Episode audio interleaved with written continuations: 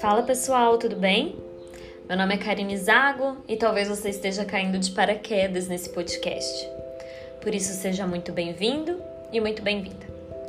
Esse é o sétimo episódio de uma série de conversas que a gente vai ter sobre vários assuntos, mas com foco exclusivo para pessoas com ansiedade e que não sobrevivem sem Rivotril. Se você acha que é uma pessoa normal, sem nenhum transtorno, ótimo, parabéns Pegue a sua cerveja, seus fones de ouvido e seja muito bem-vindo também. Eu espero que esses minutinhos juntos sejam suficientes para a gente se conectar e falar sobre algumas das diversas formas de autocuidado, de amor próprio. Eu peço desculpas se por acaso você escutar algum ruído, eu tô fazendo isso no horário de almoço e provavelmente a rua agora nesse horário tá bem movimentada, horário de pico. Então eu peço desculpa se por acaso você escutar algum ruído que não seja muito agradável, tá bom? É, vamos lá. Eu tô fazendo, eu tô fazendo esse episódio com o sentimento de de quem perdeu alguém, mas ao mesmo tempo sabe que se encontrou. Vocês com certeza já tiveram aquela pessoa que marcou a vida de vocês de uma forma assim tão inexplicável e tão avassaladora que sempre que pedem para você falar ou pensar sobre amor, você pensa nessa pessoa, você pensa nela. Só que quando você pensa nela, você não fica tão feliz. É, você fica um pouco triste. Porque apesar de achar que houve amor, você também consegue identificar que houve um certo tipo de abuso, que houve dor, que houve talvez um pouco de negligência, que houve uma sequência de agressões, e eu não falo só de agressão física, tá? Eu falo também de agressão psicológica, que é tão e quanto pior que as agressões físicas. Um relacionamento que, por mais que você quisesse muito que desse certo, não teria a menor possibilidade sem que houvesse muita insistência ou muita luta. Aí você pode me falar: Ah, Karine, mas amor é luta, é luta diária. Oi? Quer dizer então que você associa um relacionamento saudável com luta e insistência diária? Olha, minha amiga, olha, meu amigo, para mim, um relacionamento saudável tá longe de exigir toda essa luta. Eu acredito que se você precisa ficar o tempo inteiro dançando, patinando com uma pessoa, é porque tem alguma coisa de errado dentro dessa relação. Quando você tem medo de se expressar dentro de um relacionamento, é porque esse relacionamento de alguma forma está sendo tóxico. E talvez você esteja vivendo uma dependência emocional muito forte.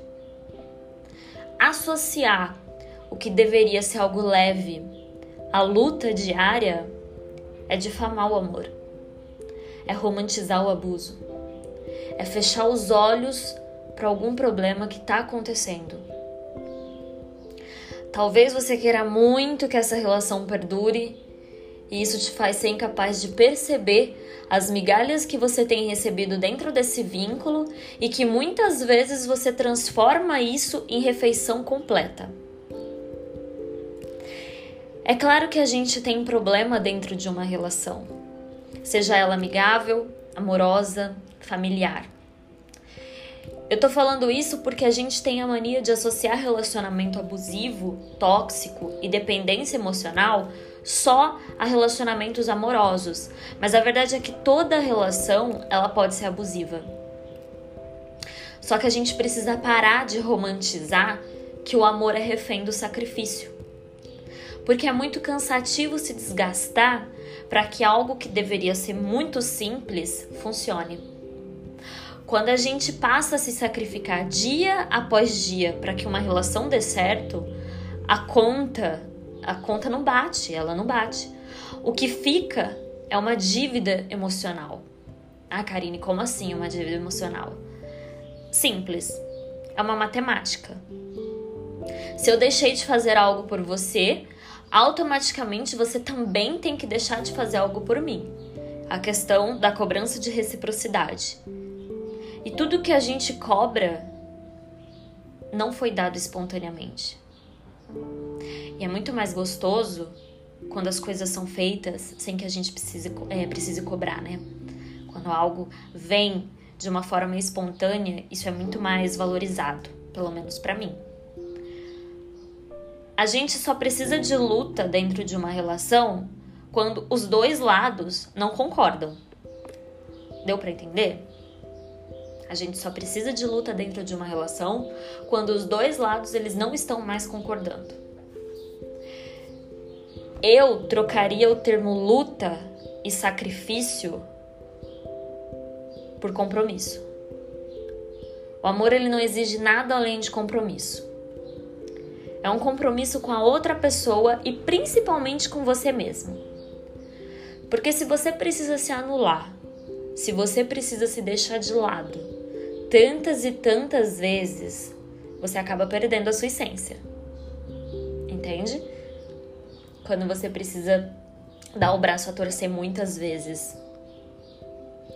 E eu não tô falando que o amor precisa ser egoísta, porque se tem algo que o amor não é, é egocêntrico e individualista. O amor ele tem que dar sem esperar receber. E é por isso que eu falo que o amor não é luta. O amor é rendição, é acordo, é diálogo e é principalmente sintonia. Para mim, o amor ele tem que vibrar na mesma frequência.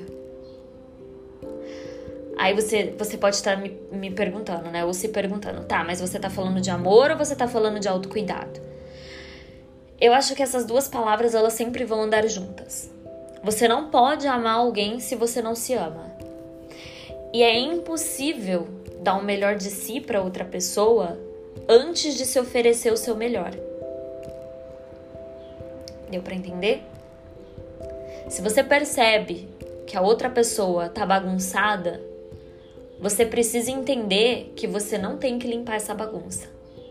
Não é a sua responsabilidade organizar a vida de ninguém. A sua responsabilidade é organizar a sua vida. É ter esse carinho com você mesmo. É olhar para você e se enxergar com amor. É não permitir que o outro bagunce a sua limpeza, que talvez você demorou anos para conquistar. Você não pode substituir o seu amor próprio.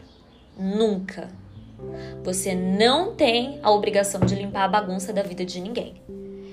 É claro que a gente tem essa empatia, a gente tem que ter essa empatia, essa compaixão pela vida do outro e tentar de alguma forma, né, se o outro tá passando por algum problema, por alguma dificuldade, tentar estar tá ali presente.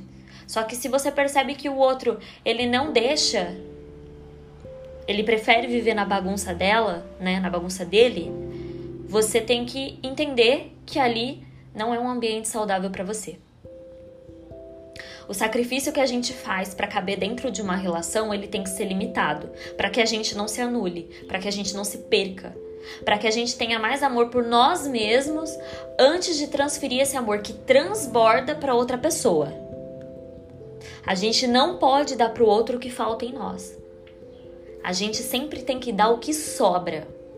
E isso não significa que a outra pessoa vai receber resto, porque a outra pessoa também tem que te dar o que sobra dela. Vocês dois estão se complementando, vocês não estão se completando. Então, para para pensar, será que o amor não é isso? Complemento? Será que você realmente precisa de sacrifício contínuo para que isso que você vive hoje se enquadre e se domine amor? Será que é verdade que a gente precisa lutar para caber na vida de alguém? Eu realmente não consigo entender porque a gente faz esse movimento de justificar as vezes em que a gente se submete a situações que, se fosse outra pessoa, a gente julgaria ou condenaria. E esse é um movimento que eu tenho feito muito desde que eu me peguei reflexiva sobre isso é, é, esse movimento de análise. É analisar se o que eu tô recebendo dessa pessoa que tá do meu lado é algo que eu deixaria uma outra pessoa que eu amo receber. Quando a gente faz essa análise, a situação ela começa a mudar. Porque a gente começa a avaliar com mais clareza se o que a gente está vivendo é abuso, é desgaste ou é amor. Numa luta, alguém sempre tem que levantar uma bandeira branca. E eu acho que é aí que começa a morar os problemas. Quando só um lado cede para evitar o confronto, né? Para evitar o conflito, porque uma guerra só existe quando tem conflito. E ceder demais para que o outro se sinta bem é uma forma de invalidar o que a gente sente, o que a gente pensa, quem a gente é. Então é muito importante prestar atenção se você sempre está invalidando a forma como você se sente, porque isso é uma condição que reforça o abuso. E não é um abuso somente do outro para com você, é um abuso que você faz com você mesmo. E isso é o mais triste. Quando você deixa de se amar para amar o outro em primeiro lugar. E aí eu retorno na frase que eu falei anteriormente. Você não tá dando mais o que transborda. Você tá dando o que te falta, o que te completa. Você tira de você para dar para o outro. Você destrói a sua personalidade. Porque você tá sempre tendo que se moldar para que uma divergência não vire briga, não vire término, e por fim não vire luta. Entende? Só que nesse momento você não tá mais lutando só com o outro, só com seu parceiro, ou com a sua parceira, ou com alguém da sua família, ou com algum amigo, porque como eu disse, o relacionamento abusivo, ele não é feito só de uma relação amorosa. É entre homem e mulher. Ou parceiro e parceiro, parceira e parceira, ele é feito entre. É, ele pode estar dentro das amizades, pode ter uma relação abusiva ali dentro, pode estar dentro do núcleo familiar, pode estar dentro ali também. Você começou a lutar com você mesmo. Você não está mais lutando só com essa pessoa. Você está lutando com o seu interior, com as suas dúvidas, com as suas inseguranças. E aí que a gente se dá conta que a gente está vivendo um apego emocional disfarçado de amor. A dependência emocional é uma parada muito forte. É você não conseguir sair de uma relação que muitas vezes já acabou. É você não conseguir fazer o que tem que ser feito. É você depositar no outro uma salvação que só você pode se dar. É esperar que quem te feriu te cure. Isso é absurdo. E é por isso que existem grupos de terapia para quem sofre com esse transtorno de dependência. Para a gente ter uma ideia de como o assunto é sério, existe terapia para isso. Porque a gente passa a tolerar tudo por medo de rejeição. A gente tolera abuso, a gente tolera traição, a gente tolera coisas que na verdade seriam imperdoáveis. E tudo em nome de um possível amor que a gente acha que sente a gente se esquece, se deixa para depois, porque tudo passa a girar em torno da pessoa que está do nosso lado. A gente toma as dores do que ela vive e absorve para nós. Todos os problemas dessa pessoa passam automaticamente a ser nosso e a gente se sente na obrigação de resolver, na obrigação de consertar, na obrigação de colocar a vida dessa pessoa no eixo. E eu falo sempre nós, a gente, nosso, porque eu sofro de dependência emocional desde que eu me conheço por gente. Eu tenho o péssimo hábito de me anular para caber na vida das pessoas com quem eu me relaciono. Eu não tô falando só de relacionamento amoroso, tá? Só que principalmente. Não é fácil expor isso aqui, mas eu sinto que é necessário para que cada vez mais pessoas entendam que o amor de Romeu e Julieta não é saudável, não é bonito. Muito pelo contrário, é doentio. Dependência não é e nunca vai ser amor. Dependência é vício. E o que a gente faz com gente viciada? A gente interna ou manda para uma terapia. Ao menor sinal de apego emocional, você tem que buscar tratamento, você tem que fazer terapia, você tem que se cuidar. Por mais que naquele momento você não se ache forte o suficiente, não, você não tem que se manter inerte. Você tem que pedir ajuda. E é muito difícil sair de uma relação assim, porque é muito difícil aceitar que aquilo não é amor. E sabe por que eu sei que não é amor? Porque quando você remove essa pessoa da sua vida, você sofre só por abstinência. Porque quando você tá bem, você não sente falta dela. Você só sente falta dela quando você tá mal.